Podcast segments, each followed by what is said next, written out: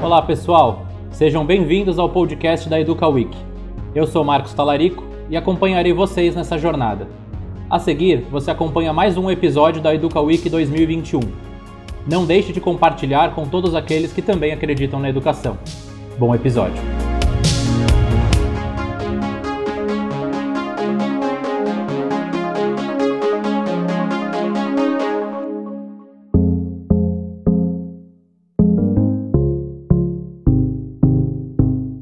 Pessoal, sejam bem-vindos ao painel de fusões e aquisições de escolas, ganhos, perdas e os desafios da Educa Week 2021. Este é um capítulo vivo da história da educação do Brasil.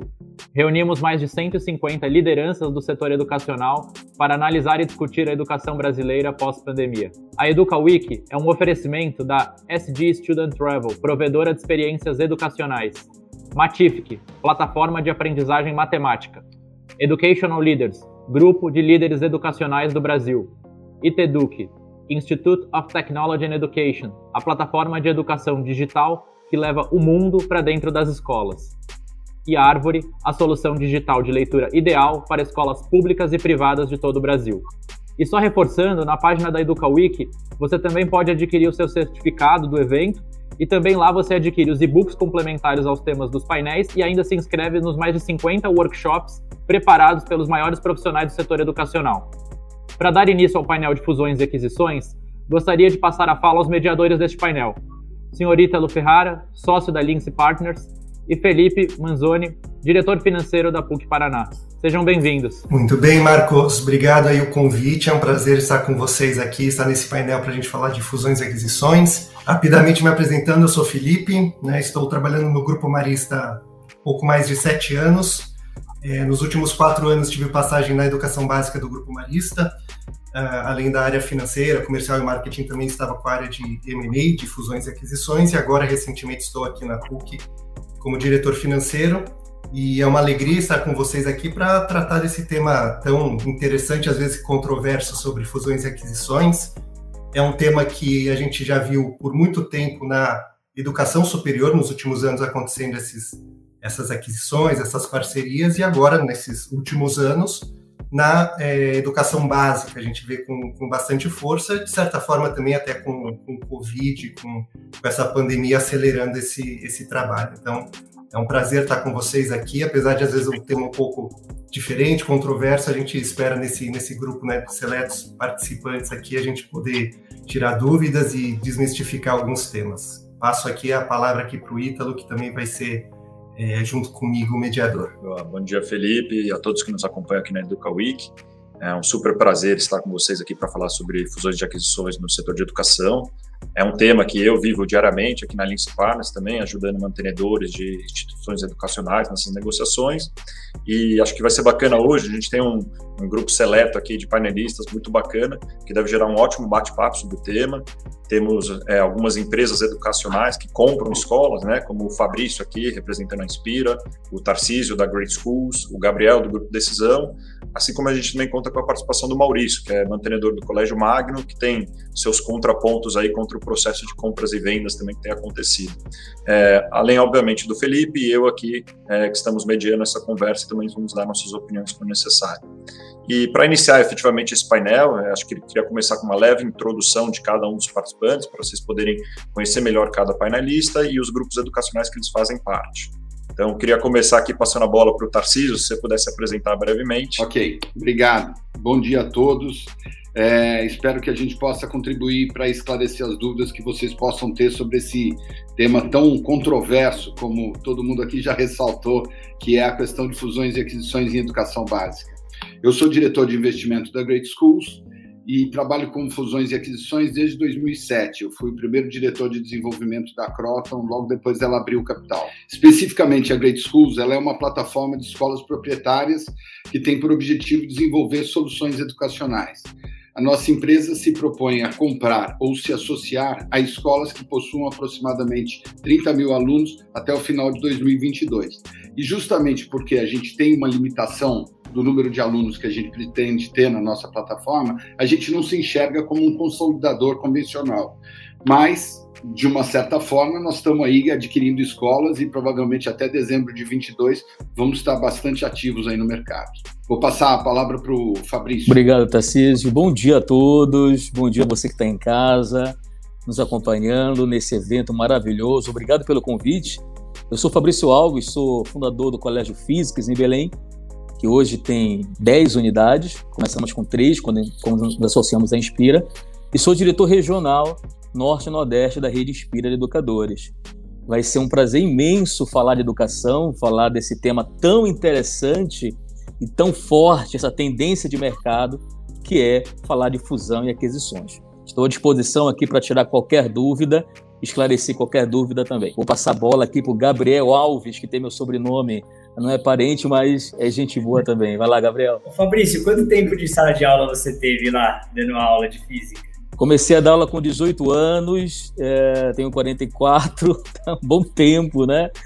Então aí você tem aí 26 anos em sala de aula, mas o Physics ele começa em 2000 com curso de física, depois em 2000 e 2007 a gente virou um cursinho, em 2014 viramos uma escola de ensino médio, em 2017 a gente se associou a outros sonhadores da educação, que é a Rede Inspira Educadores, e hoje o Physics saiu né, de três unidades na época em apenas três anos temos 10 unidades. Vamos falar um pouquinho desse case de sucesso para vocês hoje. Legal, mas sacanagem você me chamar para falar depois de você, né? Essa voz, primeiro essa voz de locutor, ah. depois essa experiência na sala de aula. Aí você coloca eu e o Maurício numa situação aqui que a gente não vai conseguir se apresentar, né? Nada, que isso. Mas, enfim, meu nome é Gabriel.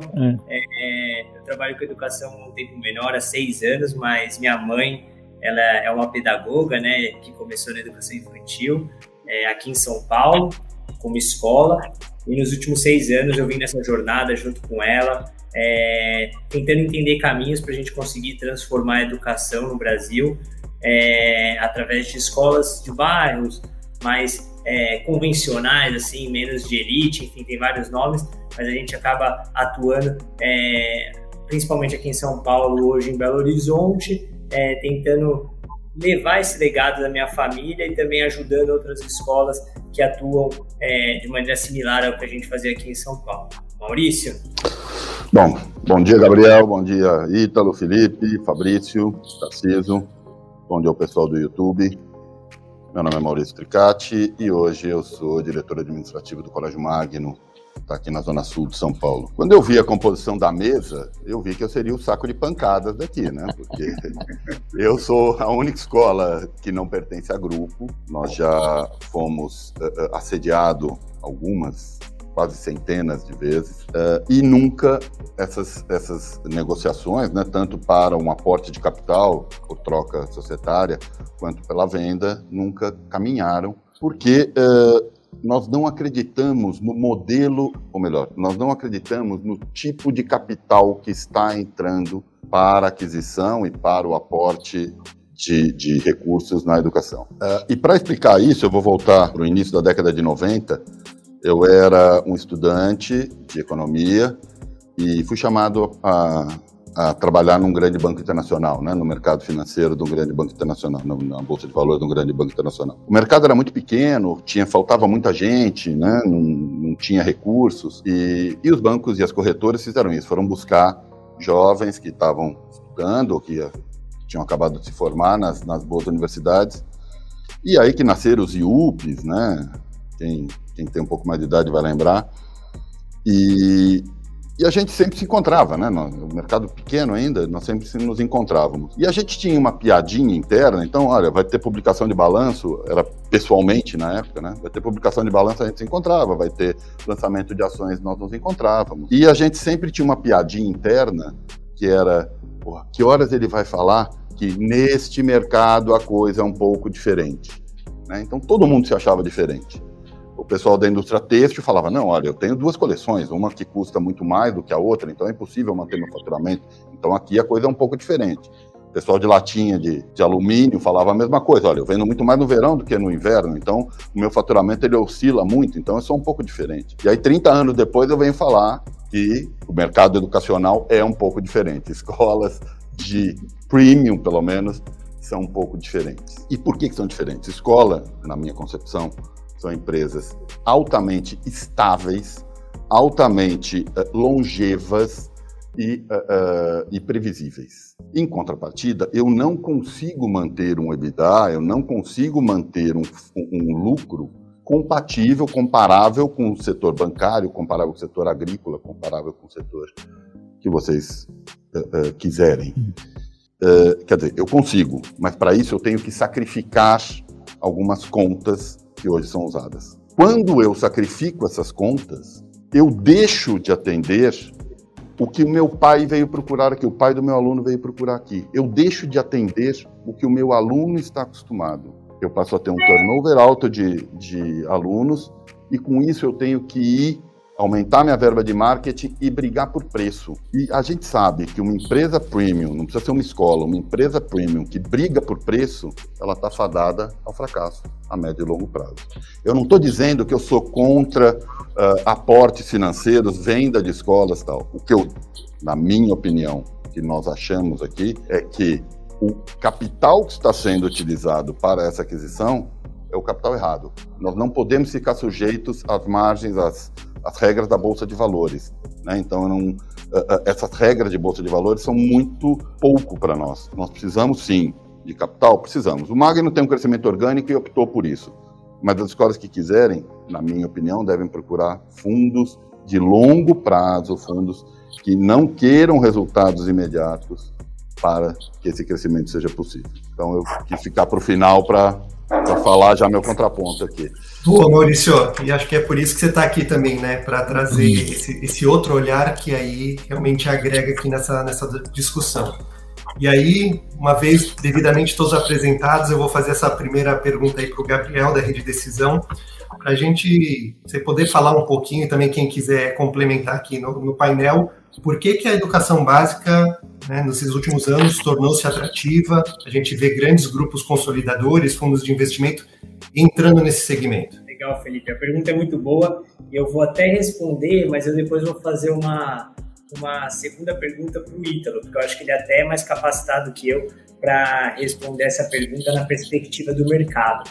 Eu vou tentar aqui humildemente responder essa pergunta da mesma maneira que eu tentei falar para minha mãe há seis anos atrás, quando eu comecei a trabalhar com ela, o porquê que eu achava que a gente tinha que crescer como escola. E aí, eu acho que uma consolidação ela só acontece assim como um casamento, um namoro, né, quando os dois lados querem.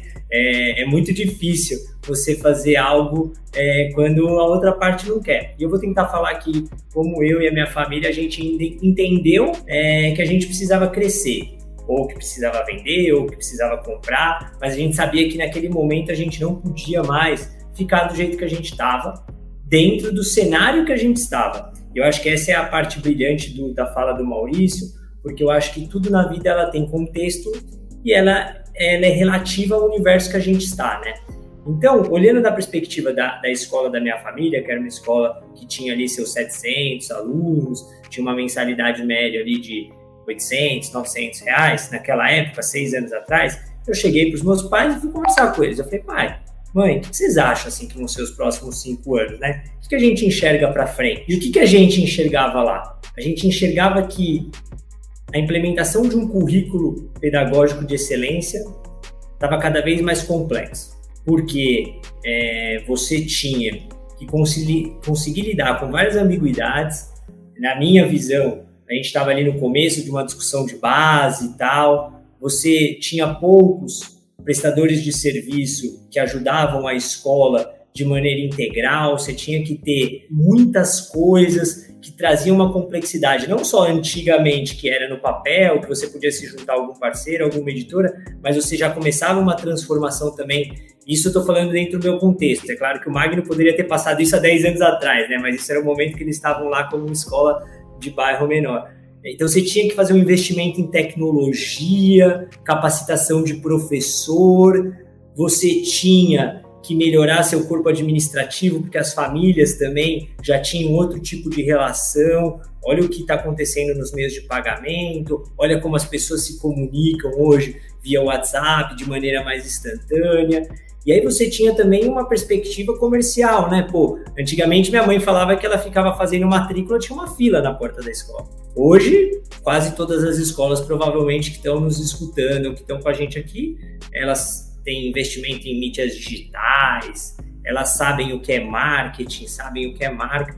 Então, a gente teve, isso sem falar na parte fiscal, tributária e trabalhista, né? Que eu poderia aqui também trazer todas as complexidades que esses últimos 15, 5 anos trouxeram. Então eu falei para eles, eu falei assim, me parece que o negócio como era tocado antigamente ficou muito mais complexo. A gente tem várias responsabilidades que a gente não tinha, elas aumentaram e existe essa perspectiva da família de querer se tipo, pô, se ele paga hoje uma coisa no meio de pagamento super rápido, será que ele vai fazer a matrícula no papel? Será que ele está disposto a esperar uma semana para nossa para tia Cida mandar o boleto atualizado para ele? Eu não sei, eu acho que não, eu acho que uma hora ele vai começar a ficar bravo.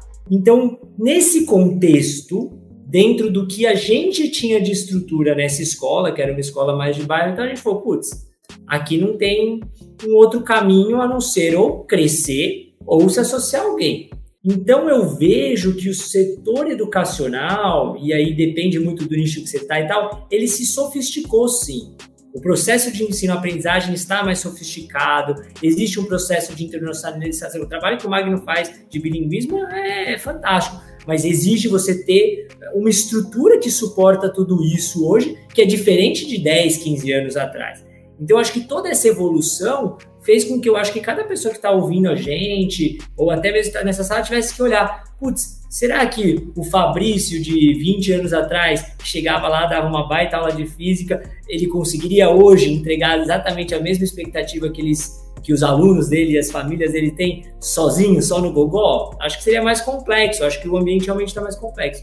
Então, para mim, na perspectiva de escola, eu queria ouvir o ídolo, se ele puder só comentar rapidinho, eu acho que a consolidação ela começa não só porque existe capital disponível, mas também porque esse ambiente mais complexo, onde grande parte das famílias, se a gente parar para pensar, né, Maurício, Fabrício, acho que é, o Tarcísio também, a, a escola privada ela, ela, ela acelera o processo década de 70, 80, então também você tem uma questão natural de troca de, de gerações, não necessariamente todas as famílias têm a sorte de ter um Maurício à frente da escola, de ter um Gabriel que tem aqui vontade de trabalhar com educação.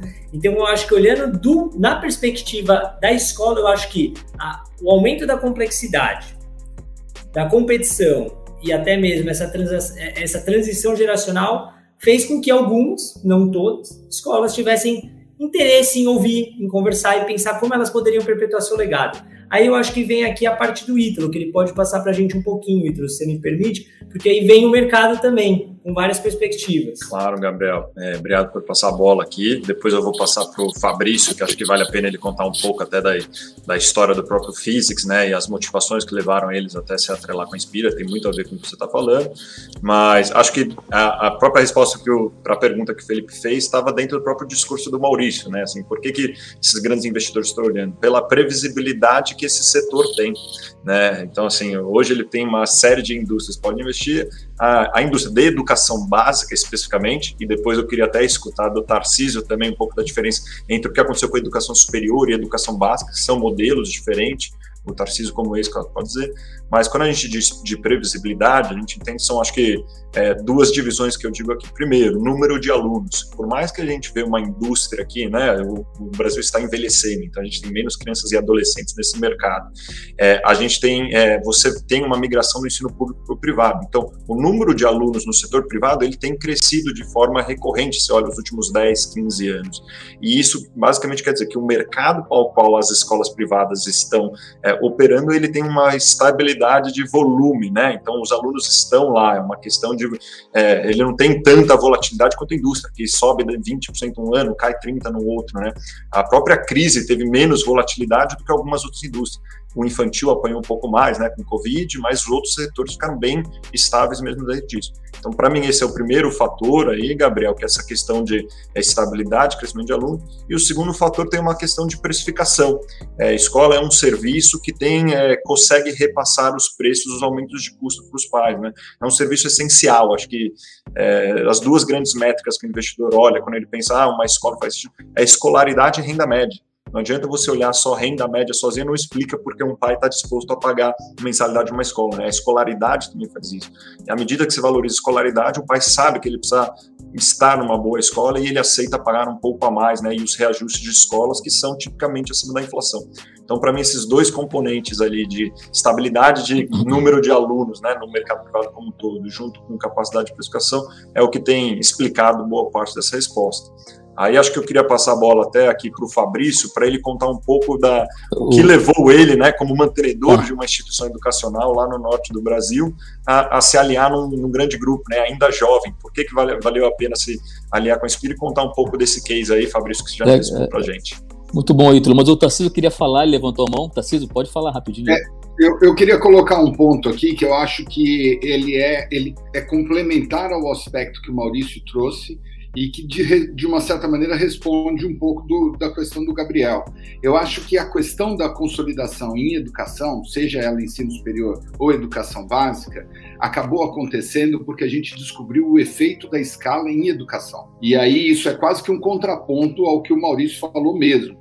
Por quê? Eu, o exemplo que a gente tem, eu vou dar um exemplo lá de trás de Croton, mas eu acho que depois isso aqui a gente pode explorar também na educação básica, porque é muito importante as margens vêm subindo na medida que as escolas ficam maiores. Não só escola, mas grupo. Né? Na Croton, a média da, das faculdades tinha uma margem EBITDA de 8% lá nos idos de 2006.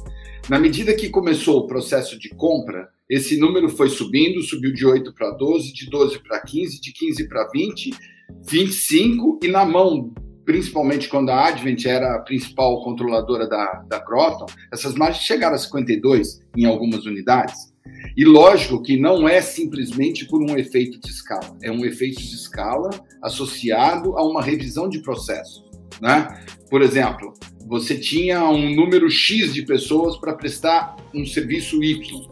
Ao longo do tempo, a gente foi descobrindo que esse serviço poderia ser automatizado e você prestaria um serviço melhor a um custo mais baixo, uhum. com um nível de satisfação significativamente maior. Eu acho que isso foi uma coisa que alimentou o processo de consolidação no ensino superior e que agora a gente vê começar a acontecer no básico. É, a gente batia um papo aqui antes de começar o painel e o, o Fabrício contava que as escolas adquiridas pelo Inspira crescem. Crescem porque a prestação do serviço está melhor. Se não tivesse, não ia crescer. Então, eu acho que esse é um ponto bastante importante. A gente não pode deixar de considerar o efeito da escala na, nessa questão de ganho de margem. E aí pode ser, e não, não discuto de forma alguma, a necessidade de que você tenha o capital certo. Porque se você tiver um capital que está só querendo flipar o ganho da escola, isso realmente não vai dar certo. Mas se você tiver um capital de longo prazo para poder financiar o crescimento de forma estruturada, provavelmente nós vamos ver grupos que estão sendo extremamente bem sucedidos, como é o caso do Eleva, do Inspira, Olha lá, o Maurício já quer dar o contraponto para mim. Muito bom. É... Então, olha só, gente, para reforçar a fala do, do Gabriel e também a sua, Ítalo, sobre, sobre as escolas, sobre o porquê que esse mercado é tão aquecido, está aquecido. Primeiro que é um mercado muito resiliente, né? Como você mesmo falou. Então, você teve agora uma prova disso, uh, vários setores tendo uma queda brusca e, e a educação se manteve ali, né? É, as famílias estão tendo menos filhos. Antigamente, nossos avós tinham quatro, cinco, a família do meu pai foram seis, da minha mãe foram cinco. Então agora não, é um, dois, no máximo três em média. Ou seja, a família ela acaba tendo mais disponibilidade financeira para arcar os custos da educação, uma educação de melhor qualidade. Então isso é importante, é um fator também importante. Então você tem ali o fator da, de 12 anos, o K12, a criança entra, entra no infantil e sai na, sai na, na universidade já, né, com o pé na universidade.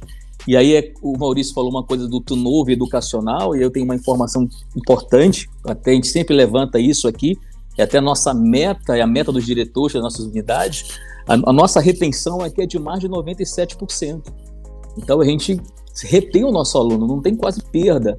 É, e, e as famílias começaram também a entender o seguinte: quando você fala de aumento real, você falou, Ítalo, que a mensalidade está acima da, da inflação, né? A gente consegue mas isso também se consegue quando você gera valor na escola, quando você investe na qualidade, quando você coloca um laboratório, um espaço make, uma robótica, um bilíngue, e aí esse valor agregado a, acaba acompanhando o aumento da mensalidade, porque não tem como você aumentar a mensalidade sem ter o outro lado da moeda para a família, né? Então são pontos que realmente são, são muito importantes a gente ver acontecer isso na, na Inspira.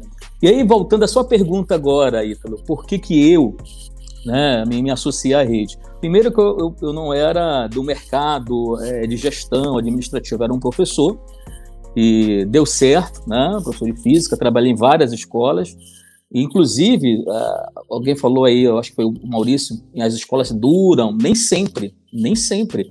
Eu conheço escolas há três anos atrás, fechou uma escola aqui em Belém de 80 anos, super tradicional, tem outra fechando também. Então, é, é, se a escola não se atualizar, como o Gabriel falou, não acompanhar os novos processos, não se profissionalizar, ela vai ficar para trás é, aquele, aquela ficar, na, ah, vou esperar o aluno bater na porta, não existe mais, né? Você tem que mostrar, você tem que ter um marketing realmente onde você vá atrás do aluno, você mostre o seu diferencial, mostre o seu serviço e a gente a gente trabalha sempre nessa com, esse, com essa com essa pegada, né?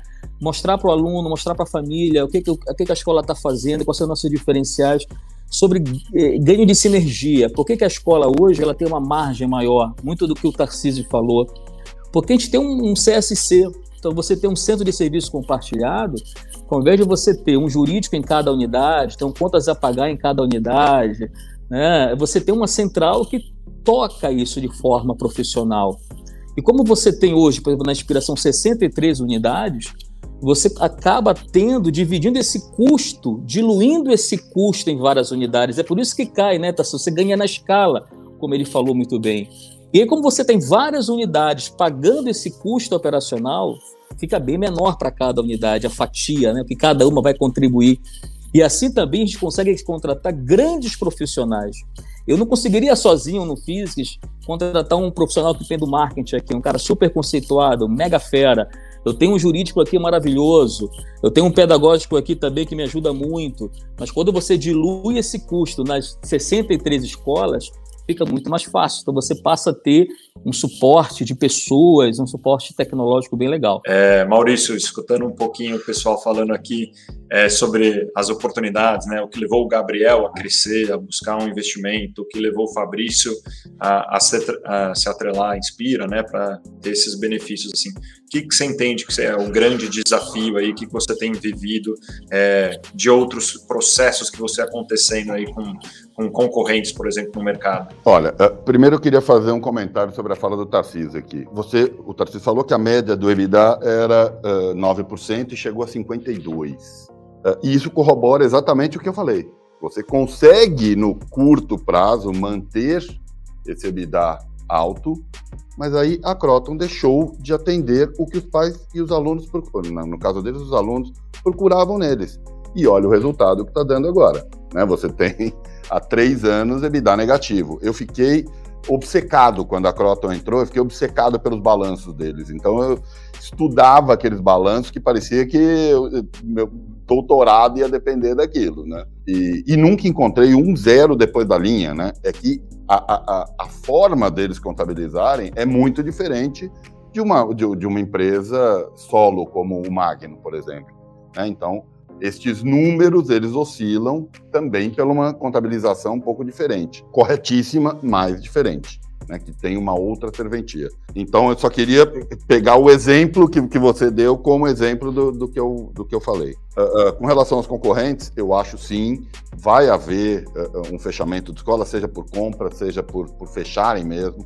Acho que o mercado está cada vez mais seletivo, né? as escolas médias vão passar por muita dificuldade, você tem um envelhecimento dos donos de escolas e os jovens não querem entrar, não querem comprar esta, esta briga que é administrar uma escola particular. Então, sim, vai haver, vai haver venda, vai haver consolidação pesada. No meu entendimento, essa consolidação nem começou ainda. Né? Nós vamos ter realmente uma consolidação muito mais forte do que temos hoje. E tomara que eu continue uh, herdando aí com o, com o, o mau serviço de alguns grupos aí que, que não se preocupam né, com, com qualidade, só, só com financeiro. Gabriel ia complementar? Não, porque eu, eu, eu acho interessante, né? Porque para mim, olhando na perspectiva né, de, de dono de escola, mas também pensando com as 14 unidades que a gente tem hoje, é um paradoxo, né? Porque quando a gente olha o ensino superior, realmente, não só eles foram capazes de consolidar e fazer uma rede com quase um milhão de alunos, mas também hoje a gente vê uma situação muito diferente pós tudo isso que aconteceu, né? É, e não necessariamente é, uma mudança significativa na aprendizagem, né? Eu acho que o papel que cada pessoa aqui nessa sala tem, eu acho que o Fabrício, o Gabriel, o Tarcísio, né, principalmente, acho que estamos aqui fazendo a consolidação, não é fazer essa consolidação por fazer, mas sim para a gente conseguir mudar os resultados educacionais que o nosso país tem, né? Eu não acho que o sucesso nessa sala aqui vai ser da gente ter construído os maiores grupos educacionais, né? Eu tenho certeza que o Levo, Inspira, Rede Decisão, Great School vão conseguir ter muito sucesso do ponto de vista de tamanho, até porque é o que o Maurício falou, vai ter muita gente querendo vender, vai ter muito dinheiro querendo comprar. Mas eu espero que a gente possa discutir daqui a alguns anos em painéis de fusões e aquisições as métricas corretas, que é quanto que o Fabrício conseguiu ajudar as escolas do Inspira a melhorar a disciplina de física. E eu não acho que é fácil, tá? Mas eu acho que é isso que a gente tem que ter pelo menos como ambição. Porque eu acho que ser grande é, para mim, assim, tá dado. Não tem muito segredo. Acho que todo mundo aqui nessa sala tem muita competência, tem acesso a capital, tem o Ítalo para nos ajudar, mas e para ajudar as escolas. Mas eu acho que a grande discussão é como que esse efeito de escala se dá não na centralização de custos, mas no desenvolvimento de um projeto pedagógico que respeite as unidades, mas que também alavanque é, uma central pedagógica ou um trabalho de boas práticas compartilhadas, né? E assim, isso existe, né? Isso dá para fazer. A gente vê mesmo. Eu acho que o Magno é um dos grandes representantes da Unesco aqui no Brasil, né, Maurício? E, e vocês têm uma troca pedagógica com diversas escolas lá, né? E isso provavelmente ajuda muitas escolas. Então, como que a gente consegue fazer isso a nível de, das nossas redes, né? Eu acho que esse é o nosso grande desafio porque eu acho que o ensino superior acho que teve muitas coisas boas que a gente aprendeu e a gente pode olhar e assim eu tenho uma admiração profunda por todo mundo que fez o que fez, mas eu acho que também tiveram coisas que poderiam ter sido feitas melhor. Claro que agora olhando engenheiro de obra feita é muito fácil, mas eu acho que o desafio dessa sala fica assim: como a gente consegue fazer aquela mesma coisa que foi feita lá e além disso conseguir também buscar é, ir além nessa outra parte, né? Acho que esse é um ponto que eu queria comentar, foi, foi super interessante, você trouxe aí na fala, é, indiretamente tem que ser um ganha-ganha, né? Tem que ser bom para um grupo consolidador, para um fundo de investimento, tem que ser bom também para a escola. E aí você trouxe um, um, item chamado métricas também, né? Métricas educacionais, enfim. Queria explorar um pouquinho aqui com o grupo, não só com Fabrício, Gabriel e Tarcísio, mas também um, né, um contraponto aí do Maurício, para ver assim o que faz sentido é, qual é o ganho de uma escola quando pensa em vender para um grupo educacional, né, para um fundo de investimento, o que, que ela ganha, seja de ponto de vista financeiro, administrativo, pedagógico, e o que o grupo é, consolidador oferece é, para essa escola, quais são os ganhos. Então, acho que talvez valha a pena Fabrício, Gabriel e Tarcísio comentar um pouquinho né, o modelo que vocês têm de trabalho. O Fabrício já falou um pouquinho de centro de serviço compartilhado, né, nessa consolidação você entrega é, atividades ou, ou, ou, faz entregas melhores administrativas, você trouxe esse exemplo do jurídico, do marketing, mas se vocês pudessem explorar um pouquinho o modelo de trabalho e o que, que vocês oferecem para a escola, o que, que ela sai ganhando. Bom, acho que eu posso falar, né? Deixa eu tentar ser objetivo, eu falo muita coisa. O professor tem essa mania de falar muito, né? Então, gente, assim, é, eu, eu, entendo a preocupação do Maurício quando ele fala da perda pedagógica. E a gente aqui na Inspira, antes de eu antes de eu me associar à Rede Inspira, eu recebi proposta de outras redes e não aceitei porque com o mesmo medo do Maurício. Poxa, vou perder meu legado, vou perder a minha proposta pedagógica. E é o legal que a Rede Inspira, ela, ela mantém o DNA da escola. A gente entende que cada escola é um ecossistema único. Tem escola que é humanista, tem escola que realmente tem aquela pegada de vestibular e a gente respeita isso. O que, que a gente traz? O que, que, que a rede agrega? Né? Primeiro que nós temos uma plataforma associada à Inspira, que é a plataforma mais que realmente traz uma tecnologia imensa, com videoaula, com é, uma, uma, plataforma adaptativa, isso ajudou, foi o nosso diferencial durante a pandemia, tá? Isso ajuda demais. Segundo que a gente tem aqui um, um, um comitê pedagógico que avalia avalia todo o desempenho dos alunos, tá? desde o infantil ao médio. A gente tem, por exemplo, um comitê de Olimpíadas, nós temos o diretor de Olimpíadas. Você tem uma ideia, o Physics aprovava há pouco tempo, tinha 12 medalhas olímpicas por ano. Esse ano que passou, nós já temos mais de 80 medalhas olímpicas. Olha como melhorou, olha como evoluiu, né? A gente escreve os alunos, a gente participa. A gente também implantou é, as turmas militares, que não tinha. Eu lembro muito bem quando a gente começou as turmas militares, tinham turmas com oito alunos. E aí o Aguiar, o Aguiar é o nosso CEO, que também é educador. O Aguiar foi professor, foi diretor, Gabriel conhece bem. É, é, esse é o nosso diferencial. Aqui não é ban banqueiro, aqui são professores, são educadores que fazem a rede. Então a gente sempre se preocupa com isso, né? Um lado pedagógico. E eu entendo muito bem a preocupação do Maurício. É, e aí o Aguiar tem oito alunos aqui. Não, bora fazer essa turma, vamos investir, vai ser investimento. Gente, hoje a turma, de três anos para cá, nós tivemos nesse último vestibular aqui da, da, da EFON, que é nacional, 29 aprovados na EFON. Tivemos já aprovados no IME. Então, isso mostra aquele investimento que a, a gente não estava olhando lucro, porque oito alunos não se paga, né?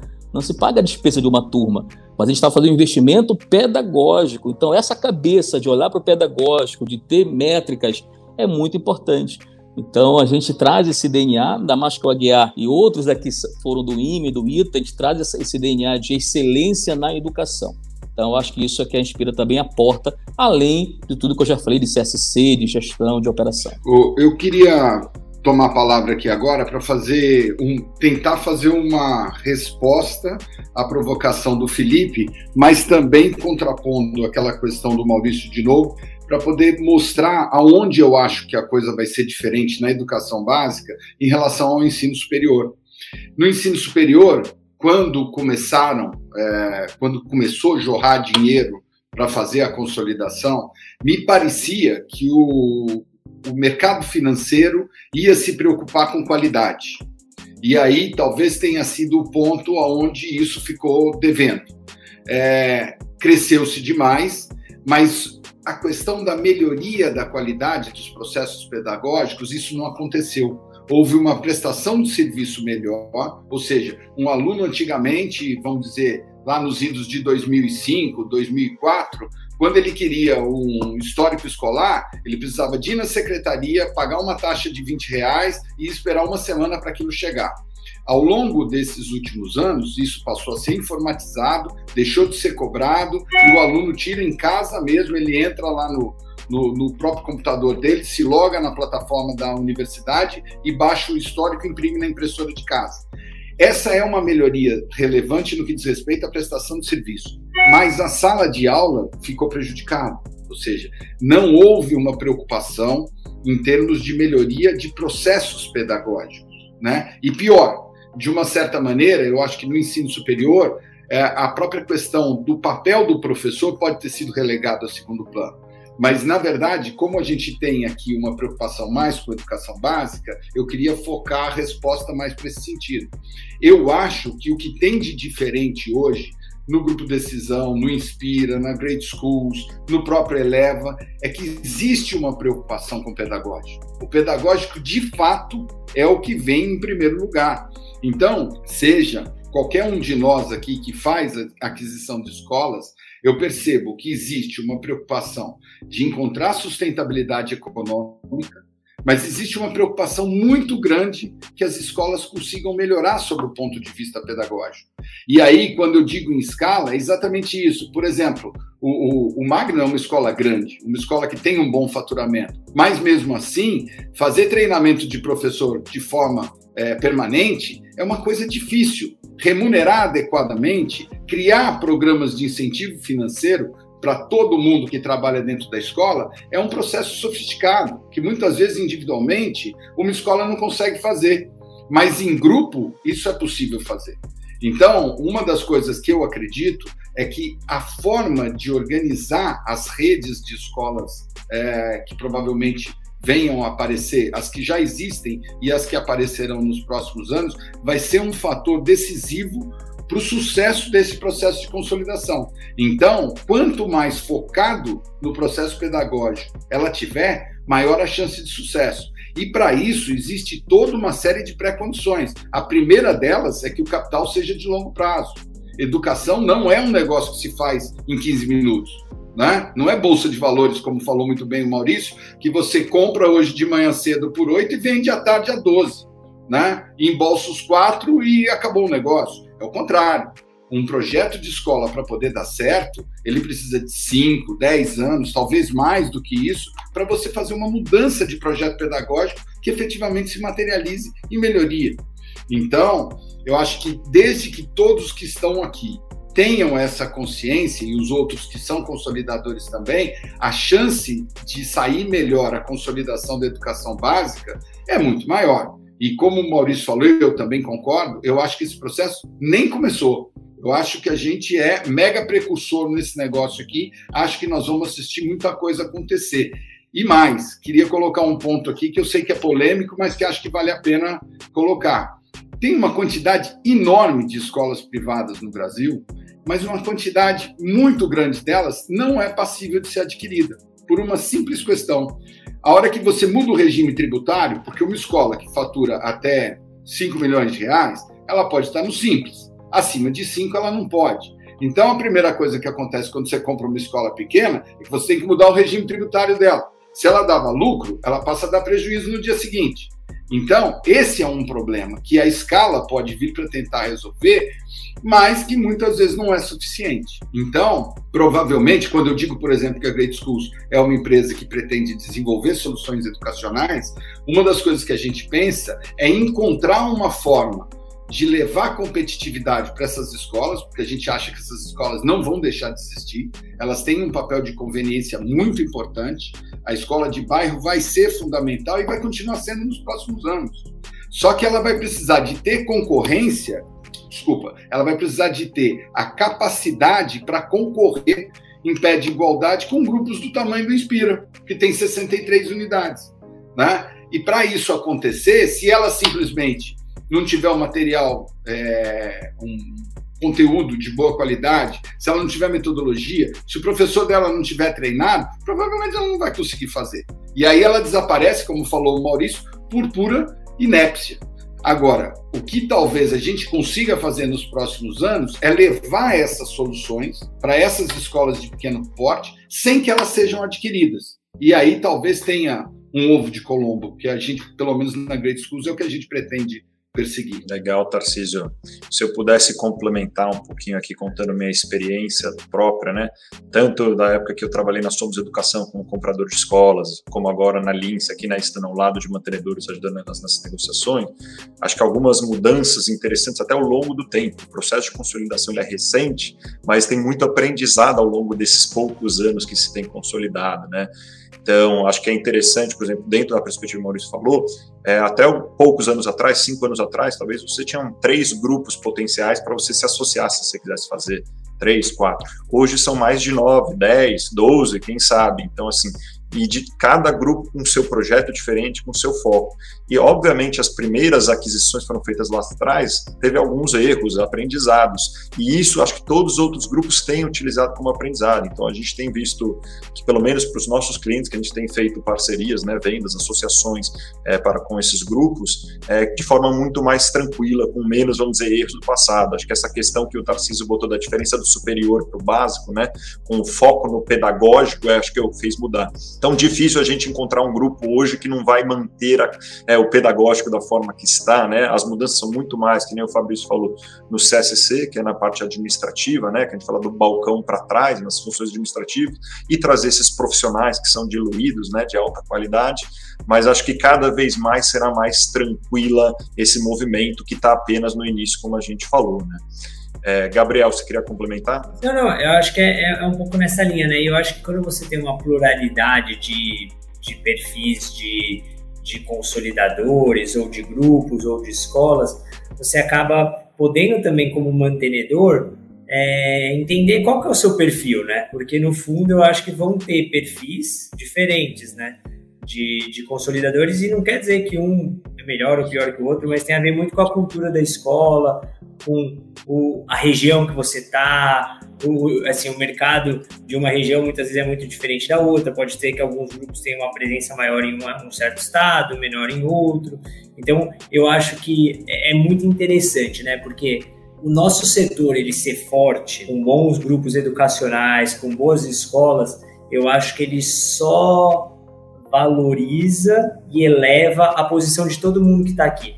Inclusive, por exemplo, do Maurício, né? O sucesso da Inspira, é, o sucesso do Eleva, da Rede Decisão, da Great Schools, é, dos maristas, enfim, ele, é, ele é bom. Por mais que a gente fale, ah, não, mas vai ter um concorrente e tal. Isso dentro do todo é tão pequeno, assim, porque o Magna está super bem consolidado, é uma escola boa que tem um, um projeto político-pedagógico na região dele. Então pode ser que um inspirado uma escola lá perto, vai pegar um aluno, vai outro para cá mas eu acho que para o todo é tão mais importante a gente conseguir construir isso e às vezes ter discussões maiores do que efetivamente o quanto isso pode prejudicar, né? Então, assim, eu sou um eterno otimista, acho que todo mundo que trabalha com educação é e tal, eu acho que a, a gente ver isso acontecendo uhum. e a gente poder presenciar isso, é, eu acho que ela é, é muito positivo, eu acho que em todos os sentidos.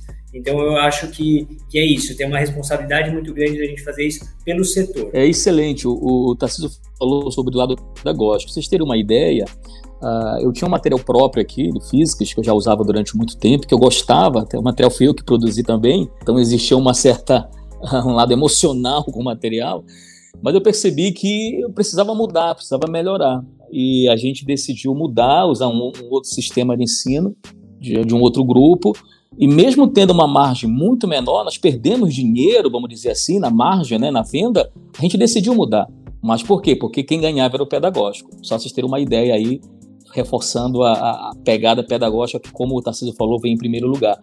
É, também temos um BI, um Power BI, tem aquele Power BI financeiro, de você ver receita, despesa e tudo, e tem um Power BI pedagógico nosso, que nós implantamos esse ano, onde eu vejo o rendimento dos alunos por turma, por série, por disciplina, se está acima da média, se está baixo, eu vejo o número de aprovados no vestibular. Então a gente consegue acompanhar como é que esse aluno, como é que o aluno está na turma, como é que o aluno está no grupo, para ver se há algum problema ali de, de aprendizagem, de professor na classe. Então a gente realmente tem essa preocupação muito forte, para a gente é o número um, é o pedagógico. Só para complementar isso que o Fabrício acabou de falar, eu acho que tem uma coisa que é muito, muito importante individualmente é sempre muito caro fazer uma coisa como essa que ele falou do Power BI é, pedagógico.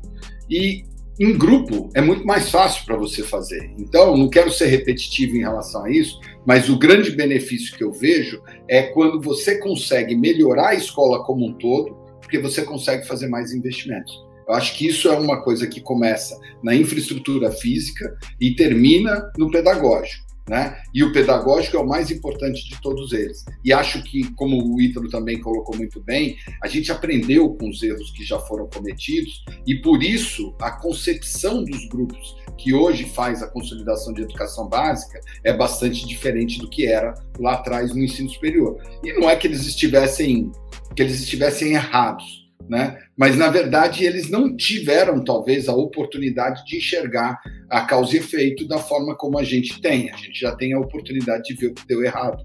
É, antes para poder fazer diferente agora. Boa, bom, bom ponto. Acho que quando a gente olha para trás, né, é, quem falou foi o Gabriel, engenheiro de obra pronta, fica mais fácil. Mas tem as lições aprendidas e, e outro comentário que, que eu queria colocar que a gente discutiu aqui é que essas consolidações só começaram na educação básica. E isso goste ou não, isso vai, vai acontecer, vai, vai rolar por muitos anos, até porque educação básica é muito mais pulverizada, tem milhares de, de escolas espalhadas, né? E elas atendem micro-regiões, né? Aquela comunidade. Então, uma consolidação vai acontecer, mas certamente vai durar bem mais tempo do que uma educação superior, que ela é mais digitalizada, enfim. E aí a pergunta que eu faço, né? Já, já que a gente sabe que esse mundo de fusões e aquisições na educação básica vai continuar, pergunta que eu faço é como se preparar para a venda? Porque o que, que a gente vê aqui do, né, com certeza tem, tem escolas ou grupos educacionais escutando aqui a, o nosso, o nosso painel e algumas delas pensando assim, poxa, não tenho um sucessor, é, eu estou é, com problemas financeiros ou até quem sabe eu quero crescer mas não tenho braço, não tenho estratégia de crescimento. Né? Então, seja por uma dor financeira, ou seja uma oportunidade de negócio, oportunidade de missão, é, ela quer se preparar. Queria escutar de vocês como que uma escola dessa ela se prepara. Qual que é o momento zero, o momento de ok, quero vender, como ela se prepara internamente, como ela busca um investidor, como ela dá esse primeiro passo? Ô, Felipe, se eu puder pegar seu gancho, foi muito que eu falava até com os meus pais. Eu falava, independente do que a gente tem que fazer, a gente só tem a opção de poder fazer uma coisa se a gente está pronto, né? Então, mesmo quem não quer fazer, para poder ter a opção de fazer, deveria estar pronto. E eu brinco que as duas coisas que são mais importantes e que às vezes a gente subestima, né? Eu acho que se a gente está num processo mais avançado, é ter um bom assessor, né? Eu acho que isso não é nosso dia a dia, né? O dia a dia da escola é cuidar de aluno, é resolver outros tipos de problema. Então, você ter um bom assessor e um bom advogado, eu acho que faz muita diferença, né? Às vezes a gente confunde porque a gente tem um advogado que a gente gosta, mas advogado é que nem médico, né? Você não pode ir no cardiologista para cuidar do seu problema do pé. Por mais que você goste muito do seu cardiologista, ele é um excelente cardiologista. O máximo que ele pode fazer é te recomendar um bom ortopedista. Mas se você está com problema no pé, você deveria buscar uma especialidade um pouco mais ligada ao seu problema. Então, quando eu falo assim, eu acho que tem duas coisas que são muito importantes. Eu acho que é você ter um bom assessor, que é diferente de um bom advogado, né? Que também são coisas diferentes. Eu acho que é um processo inicial. E, e por fim, mas não menos importante, né? E que a gente sabe que é complexo, mas eu acho que é sempre é, ter um bom embasamento contábil, né? Assim, às vezes a gente acaba como dono de escola, né? Meu pai, pô, minha mãe ali sempre trabalhando muito, sempre tentando economizar ao máximo. Eu falava assim, putz, acho que a gente está economizando às vezes em algumas coisas que não podem economizar, ou que aquele famoso barato sai caro, né? E, e foi difícil convencer meus pais, porque para eles era uma coisa, não, contador, aqui tem um que faz por tanto, por que, que você quer gastar mais? Vai fazer a mesma coisa eu falava, putz, será que a gente está fazendo da melhor forma? Será que, assim, dentro da, do, da legislação vigente, a gente está fazendo da maneira mais eficiente? Será que mais bem assessorado a gente não consegue é, refletir outros aspectos? Então, eu falei que eram dois, mas acho que acabam sendo quase que três pontos aí. E, e eu acho que se cercar né, de pessoas boas, é sempre, eu acho que uma das melhores coisas que a gente pode fazer para estar tá pronto. Eu, eu queria complementar essa colocação do Gabriel, fazendo até um, uma brincadeira aqui. A gente trabalha com escola, mas muitas vezes a gente relega o conhecimento a segundo plano. A gente não sabe, muitas vezes, cuidar da gestão quando a gente está na escola. E em vez da gente buscar o especialista para nos ensinar e a gente se tornar preparado para poder fazer isso, a gente tenta improvisar. E isso é o que faz com que, na maioria das vezes, não saiam transações. Então, se precisa do especialista. Gostei muito da colocação do Gabriel, porque é exatamente isso. Você precisa de um contador para você ter a sua empresa organizada. Se você não sabe o que você gasta, como é que você vai saber o que você está ganhando? Só que muitas vezes o que, que acontece? Você tira o que você precisa, não sabe se o que você está ganhando é suficiente para aquilo, e os números estão tão desorganizados que não te permitem ver. Então, eu diria que essas três questões, para quem quer é, vender uma escola, são fundamentais. Eu diria que a contabilidade é primeiro, porque se a empresa não tiver contabilmente organizada, você simplesmente não sabe o que, que ela vale. A segunda questão é: você precisa de um assessor, sim, porque ele é o especialista que está acostumado a fazer transação. É mil vezes mais fácil comprar uma escola que tem um assessor do que aquela que não tem, porque aí, inclusive, entra a questão emocional, que é muito problemática. Como é que você chega para um dono de uma escola que colocou toda a energia da vida dele ali e diz para ele que ele está fazendo alguma coisa errada? É muito ruim. Então, o assessor serve inclusive como anteparo. Ele cria uma barreira emocional para que você possa tratar as questões com racionalidade sem que a emoção venha à tona. E por fim, advogado é exatamente, gostei também da analogia do Gabriel com, com a medicina. Eu acho que todo mundo precisa de um bom advogado, mas cada advogado tem sua especialidade. O advogado societário é o cara especialista em fazer contratos de compra e venda de organizações. Então, se você não tiver isso, o risco de que você chegue ao final de uma transação e tenha problemas é relativamente grande. Eu acho que é fundamental, nessa ordem, inclusive, contábil, depois o assessor e, por fim, o advogado, que é o cara que entra especificamente no momento que você está fechando uma transação. Boa, acho que as, as comentários foram excelentes e eu, eu ia incluir até um também. Vocês trouxeram um olhar especializado, né, técnico, né, de alguém que sabe fazer isso mas também tem uma questão muito do, uhum. dos donos, do, dos sócios da, do colégio, é, de como ele pretende fazer essa parceria, porque a gente comentou aqui muito é, de venda, e, e, venda às vezes fica na cabeça né, de quem pode estar nos escutando assim, vou vender tudo e amanhã eu pego o investimento e saio. Mas existem também parcerias, né? O próprio Fabrício trouxe, você cria uma parceria com o Inspira, ou seja, você continua no dia a dia, você tem a gestão escolar, mas você transfere a parte administrativa financeira que alguém vai já faz para várias escolas e faz muito bem, faz melhor e mais barato. Então, acho que também tem um ponto aqui do, dos donos do colégio decidir que tipo de parceria que eu quero fazer. Você pode vender tudo, você pode continuar na operação, você, talvez você pode vender solução educacional. Então, tem, tem várias formas de fazer essas parcerias. Né? Então, esse olhar para dentro de casa é importante porque a parceiro especializado, uma, um fundo de investimento ele vai dar apoio, mas essa decisão é uma decisão dentro de casa. Uma coisa que, que não foi falada aqui, vocês falam de aquisições de escolas médias e grandes, né? Mas tem uma aquisição que é muito comum, o Magno adquiriu algumas, acho que 15 escolas, que são aquelas microescolas que são adquiridas para fechar. Né? Adquire-se os alunos e, e, e, aí tem toda essa preparação né, de, para receber esses alunos. Os, os professores uh, são internados aqui, recebem um super treinamento para receber esses alunos e, e, a escola é remunerada também. Isso eu tenho visto que tem se tornado bem comum, né? As escolas maiores recebendo esse tipo de, de alunos. Olá, Maurício. Se eu tivesse complementar, Felipe, como, como assessor né, de escolas aqui, obrigado, Gabriel e Tarcísio, para destacar a relevância de um assessor dentro desse processo, que muitas vezes a gente é, é deixado de lado, é, mas acho que é muito relevante para, assim, é, fusão aquisição é um negócio muito específico, muito técnico, né? Então, você enfrentar isso sozinho, você fica à mercê de tomar uma decisão errada que você se arrependa, né? Então, quanto melhor você tá é, vamos dizer, com assessores, com gente boa ao seu lado, mas conseguem ter conforto na decisão que você está tomando. Seja recusar uma proposta que aparentemente era boa, seja aceitar uma proposta que pode estar até abaixo do seu valor sentimental, porque é isso que tem a, é o famoso valuation, acho que é um exercício importante para fazer. Aqui o próprio Maurício já falou, o Magno tem uma capacidade de gestão maior que a média, ele, ele conhece o que é o famoso EBITDA, né? É, muita escola não tem a menor ideia que é o seu EBITDA. É importante você ter essa, é uma métrica de gestão que reflete até uma, uma valorização, independente se você querer aumentar essa margem de competitividade ou diminuir. Então, acho que é, é um primeiro passo importante aí, realmente, entender um pouco seus números, é, porque no final, se não adianta a gente sair, a valorização de qualquer negócio, né, ela depende da capacidade de gerar é, lucratividade, fluxo de caixa no futuro. Mesmo que não gere hoje, pode ter capacidade. Né? O valor da sua marca está atrelado no que você pode fazer com ela, seja hoje, seja no futuro. Então, é importante entender isso aí sob a perspectiva de como o investidor olharia.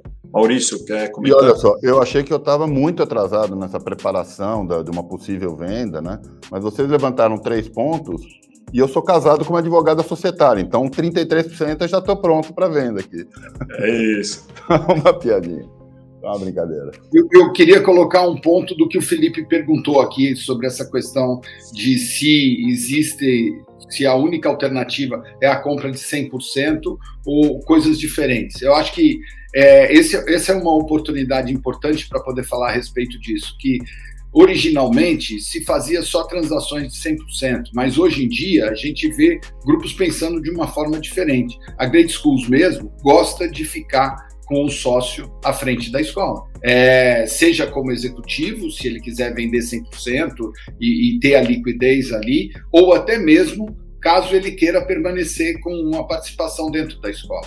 E a gente acha que isso é uma coisa que, inclusive, traz uma segurança, não só para o próprio investidor, para o investidor em saber que aquela escola vai permanecer com as características que ela tinha, mas também para quem vende de saber que ele vai continuar interferindo na cria que ele teve. né? E aí, logicamente, planejar um processo de sucessão com muito mais lentidão, com profissionalismo, usando um, um equipamento de recrutamento e seleção que seja adequado para encontrar a pessoa que vai continuar à frente da escola.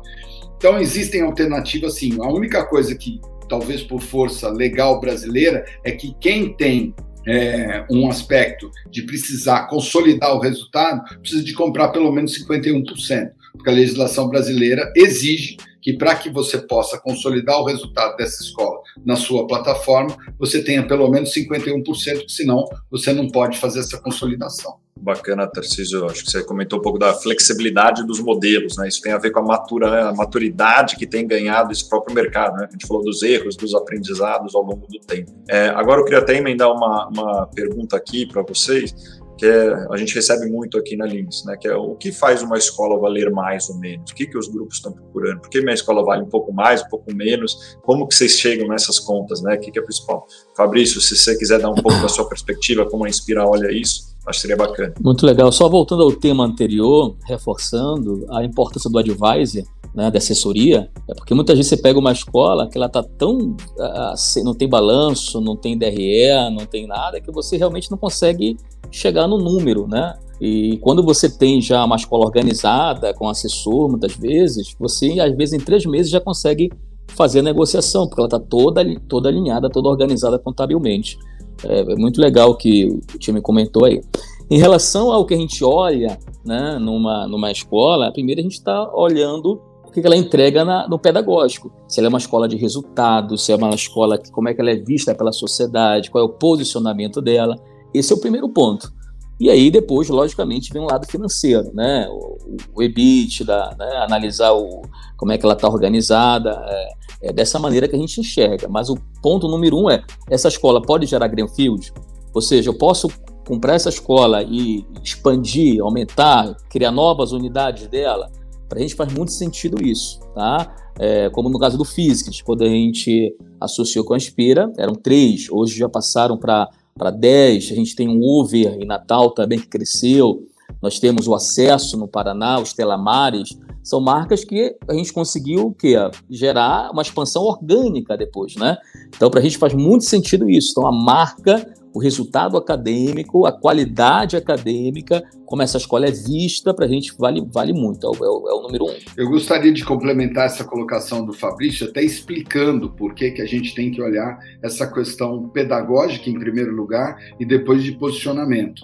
É muito fácil fazer o turnaround financeiro. Você vai lá, corta a despesa, aumenta a receita, você resolve o problema. Mas uma escola de baixa performance é um trabalho de muito longo prazo. Então, se você comprar uma escola que é ruim em processo de ensino-aprendizagem, provavelmente você vai gastar 10 anos para poder mudar o perfil dessa escola. Então, eu diria para você o seguinte: o, faturamento é o que vai interferir no valuation? Sem sombra de dúvida. Mas se essa escola não for uma escola bem avaliada pela comunidade onde ela está inserida, provavelmente ela não consegue mesmo que ela tenha um faturamento, se manter estável ao longo dos próximos anos. E eu concordo com o que o Maurício falou, que escola é estabilidade. Agora, se ela é ruim, ela vai continuar ruim ao longo do tempo. Né? Então, esse é um ponto muito importante. Agora, logicamente, o quão organizada ela está é uma outra coisa que vai determinar a facilidade de se fazer a, trans, a transação com ela. Então, acaba que uma escola que esteja contabilmente organizada também gera mais valor para o grupo que porventura esteja olhando e tem intenção de adquirir. Muito bom, legal. Acho que a gente está fazendo umas perguntas bem na sequência, quem está nos acompanhando. Primeiro a gente falou que educação básica é um mercado que está se consolidando e vai continuar. A gente comentou também, fez uma pergunta. A escola que quer vender, como ela se prepara? A gente trouxe advisory, a gente trouxe os modelos que é, Great Schools, Inspire, enfim, estão trabalhando. E aí chega no momento que a escola faz a venda, faz a parceria. E aí é uma pergunta que eu faço aí para o Gabriel, é o seguinte, como que a gente trabalha depois do dia zero, assinou o contrato, como é que funciona a comunicação e cultura? Como que a gente comunica internamente, né, para o corpo docente, para os coordenadores, os gestores escolares, e para fora, para a família, para os alunos, é, sem impactar a cultura, né? Trazendo aquela visão de ganha-ganha. A escola ganha, mas também o parceiro consolidador ganha. Fala um pouquinho. Eu acho que para o dono de escola, normalmente isso vem quase que primeiro do que a negociação, né? Já teve várias vezes que eu sentava com o pessoal para conversar, o pessoal ansioso, nossa, mas como que eu vou falar para os pais? Vou falar que eu não contei? Como que eu vou falar para o meu coordenador que está comigo há 20 anos? Então, eu acho que sempre isso é, é um tema muito sensível. É, e eu acho que ele também ela é uma resposta de múltiplas né, vertentes, porque depende muito do modelo que você adotou, né? Por exemplo, no caso do Fabrício, quando ele estava lá no Physics, não era uma saída dele, né? Mas era um investimento onde o Physics iria crescer, né? Que é diferente, por exemplo, se você faz uma compra total da escola, onde os mantenedores podem sair ou irão sair em algum prazo. Então, acho que você primeiro tem que entender qual que é a sua estrutura, mas eu acho que independente da estrutura, eu acho que depois de ter feito essas 13 comunicações que a gente fez até hoje, né, eu participei de todas de maneira próxima, eu percebo que a transparência, ela é um fator chave, né? Então eu brinco assim, eu falo que não é só você ser transparente, mas você se mostrar transparente e comunicar, comunicar, comunicar, comunicar, né? Eu acho que comunicação é uma palavra muito importante e, e, eu acho que ela tem que ser feita assim que é possível, né, dado todos os acordos de confidencialidade que existem e tal, da maneira mais rápida possível, né? E eu acho que de maneira organizada. Então, eu acho que é pensando muitas vezes em como você vai comunicar para o público de alunos, como você vai publicar, é, comunicar com o público de pais, como você vai se comunicar com seus colaboradores, com as pessoas que estão mais próximas de você, que podem se sentir ainda mais traídas por não terem é, conhecimento daquela negociação que se estendeu por tanto tempo. Eu acho que é você não só se comunicar muito, mas também você saber usar linguagens diferentes para cada público que você vai se comunicar. E eu acho que normalmente isso é uma coisa que traz muita ansiedade, mas eu acho que hoje em dia, assim como o Ítalo mencionou, também já tiveram muitos processos de comunicação que foram falhos em fusões e aquisições. Então, grande parte dos grupos que hoje estão aqui, enfim, que atuam no setor de educação, aprendeu muito essa etapa de comunicação. E aí, para mim, ele volta para uma coisa que a gente falou um pouco aqui no começo, que eu acho que ele é um trabalho que tem que ser construído a quatro mãos. E aí eu acho que é muito de você, assim, existe uma receita de bolo? Existe.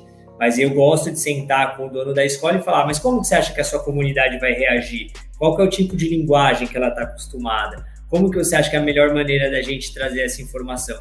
E claro que sempre com transparência, mas eu acho que respeitando e entendendo a, aquela comunidade, aquele ambiente para que essa comunicação seja mais efetiva. Gabriel, bacana se falar isso, que a gente estava brincando aqui uhum. antes do call, que o Maurício aqui, ele não vai falar, mas que ele comemora quando alguém lá perto dele anuncia uma transação de forma mal estruturada, né? Porque aí os pais já começam a ligar para o Magno e ver se tem vaga.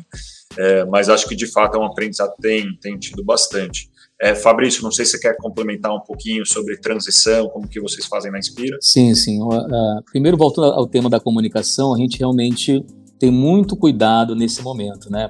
Primeiro é deixar claro que a Inspira não vai mudar o DNA da escola. A gente não chega mudando material didático, mudando coordenação, direção, nada.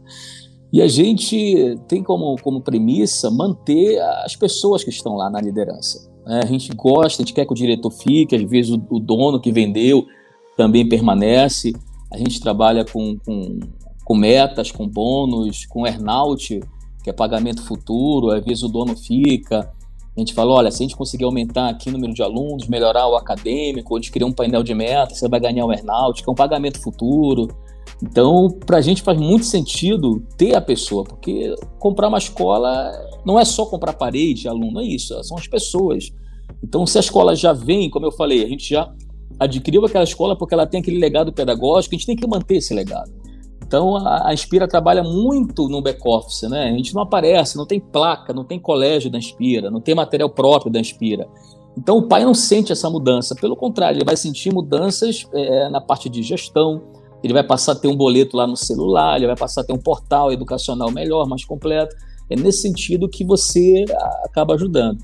E a comunicação também ocorre muito com os funcionários, com os colaboradores. Eu tenho exemplo, olha, tenho um funcionário que, por exemplo, é da, da digitação e hoje é diretor de unidade. E aí é legal, poxa, vocês vão entrar numa rede que vocês vão ter oportunidade de crescer. Será que você agora, nessa escola, você teria essa oportunidade? A gente está crescendo. Então, eu dou exemplo de recepcionista, que depois virou coordenadora, de digitador, que virou diretor. A gente tem academia de coordenação, academia de direção, a gente incentiva o nosso colaborador a estudar, porque as oportunidades vão aparecer. E aí você vê o brilho nos olhos, você vê as pessoas, poxa, que legal.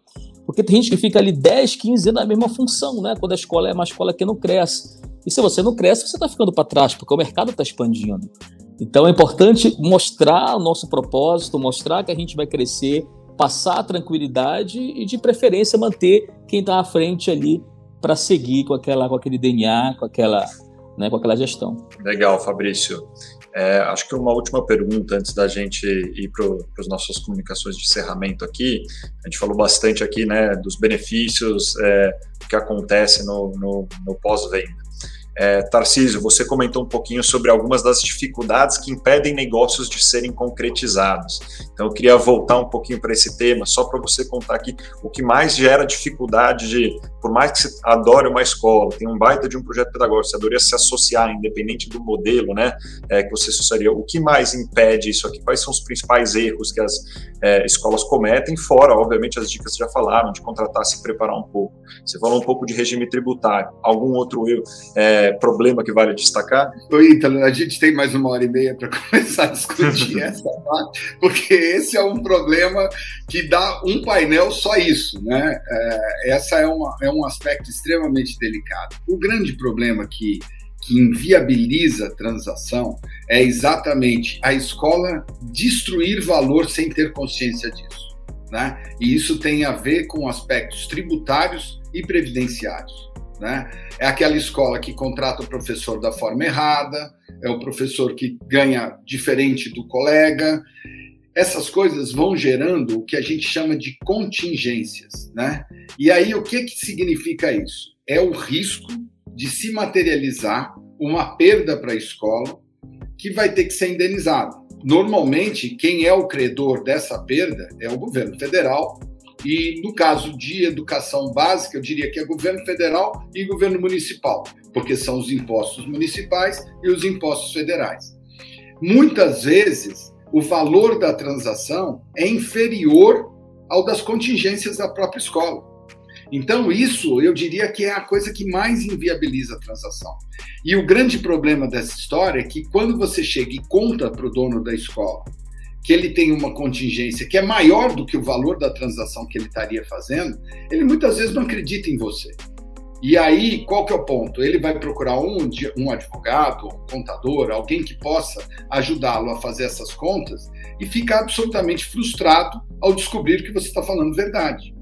Então, eu diria que esse é o problema que volta àquela fase anterior que a gente tinha falado sobre a necessidade do dono da escola entender da gestão do que ele está fazendo. Porque uma escola, por mais que tenha por objetivo princípio ensinar e aprender, ele tem que cumprir determinados regulamentos que o governo federal nos impõe. Então, ele não pode simplesmente ir fazendo de qualquer jeito, abre três, quatro, cinco empresas do Simples, porque, na verdade, uma empresa não pode.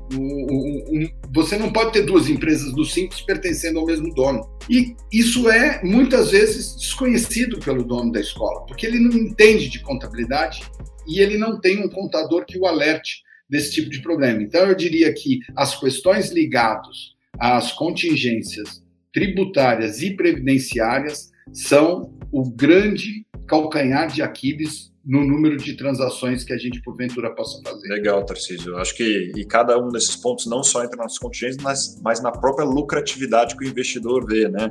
Sim, você pode até a escola pode falar, oh, eu faço um milhão de lucro por ano, só que você faz isso com 50% da receita por fora, que não está pagando os tributos, né? Qualquer investidor vai é, falar, ah, se eu tivesse pagando o tributo, como seria? Ou você está pagando isso folha por fora?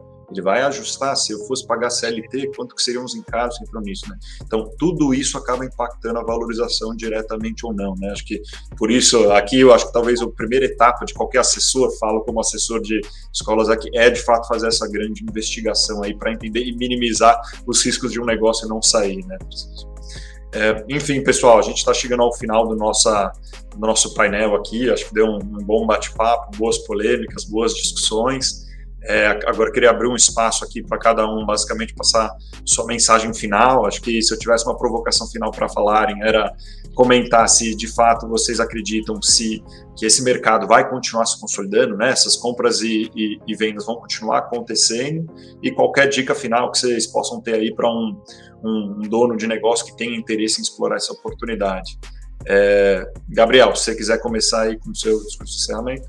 Claro, não, eu queria agradecer a todos os participantes, assim, eu vi que vieram várias perguntas, vocês foram direcionando, é super legal poder participar do Educa Week, é, foi muito legal poder conhecer um pouco mais e conversar com pessoas que estavam aqui nesse painel, acho que é uma discussão super bacana e construtiva, espero que tenha ajudado a clarear um pouco um tema que às vezes é um pouco nebuloso, mas que eu acho que cada vez menos e acho que cada vez mais as pessoas vão tendo consciência, entendendo que, que faz parte da vida de qualquer empresa, escola, enfim, seja é, o ramo que a gente atua, a gente tem que sempre estar tá se reciclando, se renovando. E eu acho que fica aqui o meu desafio e eu acho que é o meu comprometimento, eu acho que junto com todo mundo que está nessa sala, de conseguir, a partir dessa consolidação, não só eu acho que gerar bons resultados é, financeiros, mas também resultados quantificáveis, né, mensuráveis é, de impacto social e de transformação educacional, né? Acho que a gente vive num momento onde a educação está passando por uma transformação e acho que vai ser super legal poder fazer parte dessa jornada e mesmo que não seja adquirindo, mas até mesmo compartilhando boas práticas, poder construir algo no Brasil, que é um lugar que tem 200 milhões de pessoas, 40 milhões de alunos, né? Algo que seja mais transformador, né? Porque eu acho que é para isso que a gente está aqui, a gente tem que conseguir fazer algo diferente, porque a gente está na era da informação e eu acho que acesso a uma educação de qualidade é algo fundamental para que a gente possa ter um projeto de nação que seja melhor do que o que a gente teve até aqui, né? Então acho que esse tem que ser, esse, acho que é a nossa grande ambição aqui. Obrigado, viu, pessoal? Foi um prazer poder falar com vocês e passar essa manhã aqui nessa discussão. Bom, primeiro agradecer a todos, agradecer você que está em casa ou no escritório por esse momento que a gente ficamos juntos aqui. Foi um papo maravilhoso. Obrigado, Gabriel, Maurício, você, Ítalo, Felipe, Tarcísio, a todos pelo, pela conversa. Falar de ensino de educação é sempre um, um prazer. Eu não vi nenhum tempo passar. Foi maravilhoso. Eu espero que tenhamos outras op oportunidades. Maurício, você está convidado a vir aqui na nossa escritório aqui no Rio, conhecer nosso processo. Eu quero mudar a, tua mentalidade, querido, tá bom? Tá e, vo bom. e você, Gabriel, vamos a Belém tomar um açaí de verdade, tá?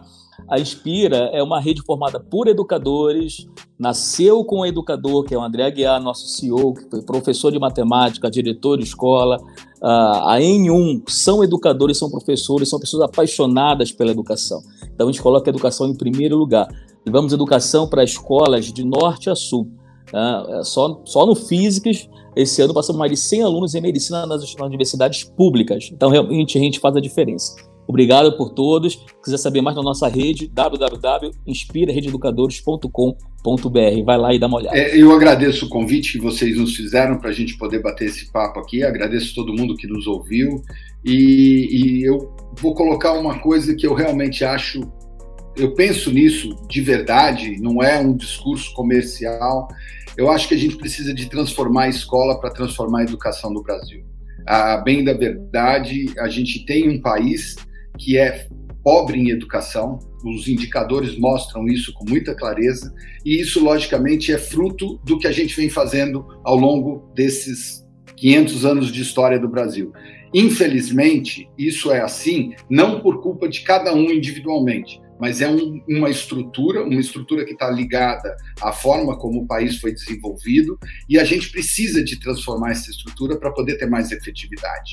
Então, eu acho que todos nós temos uma obrigação de fazer uma educação de melhor qualidade, e para isso nós precisamos que as escolas tenham mais flexibilidade.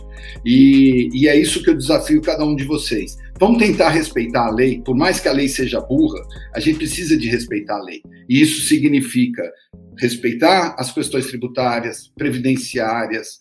Vamos jogar o jogo da competição limpo. Eu acho que isso ajuda o país a ser melhor. Como que a gente pode se pretender educador se a gente não estiver fazendo o que é certo? Eu acho que essa é uma provocação que já me fizeram no passado e que eu gostaria de passar para vocês. Para a gente poder educar, a gente precisa de ser em primeiro lugar. Então, eu agradeço mais uma vez o convite e a oportunidade de estar conversando com todos vocês aqui. Gente, foi um prazer ser espancado por vocês. É, até que vocês foram educadinhos, bateram Boa, um pouco.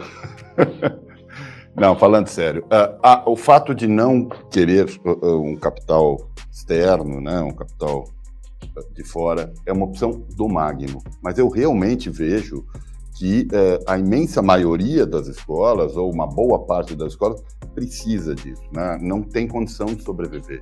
Então eu concordo com vocês, as escolas têm de estar prontas, têm de se aprontarem para essa, essa possibilidade de venda, porque não é fácil você manter um nível de investimento como a gente mantém, um nível de treinamento de professores como a gente mantém, e que só uma escola grande ou um grupo consegue manter. Né? Então, essa posição é uma posição nossa, do Magno, né? mas não é uma posição que obrigatoriamente eu defenda para a grande maioria das escolas.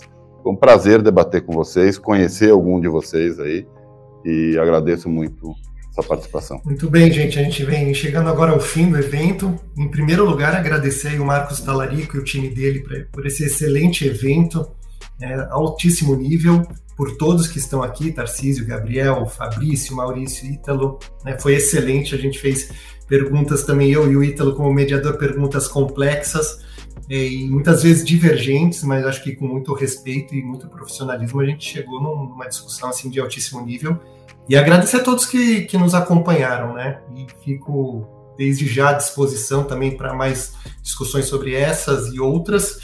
Acredito muito que essa consolidação na educação básica só começou, a gente vai escutar isso por os próximos anos, com certeza, né, os próximos 10 anos certamente, de forma mais intensa. Então, né, desejo a todos que estejam pensando, ou se já foram abordados, ou vão ser, isso provavelmente vai acontecer, né? Espero que esse painel ele poda, possa ter ajudado a elucidar ou, ou diminuir algumas das dúvidas aí. Agradeço todos e fiquem bem. Um abraço. Um abraço. Tchau. tchau, gente. Um abraço. Tchau. Tchau. Obrigado. Um abraço a todos.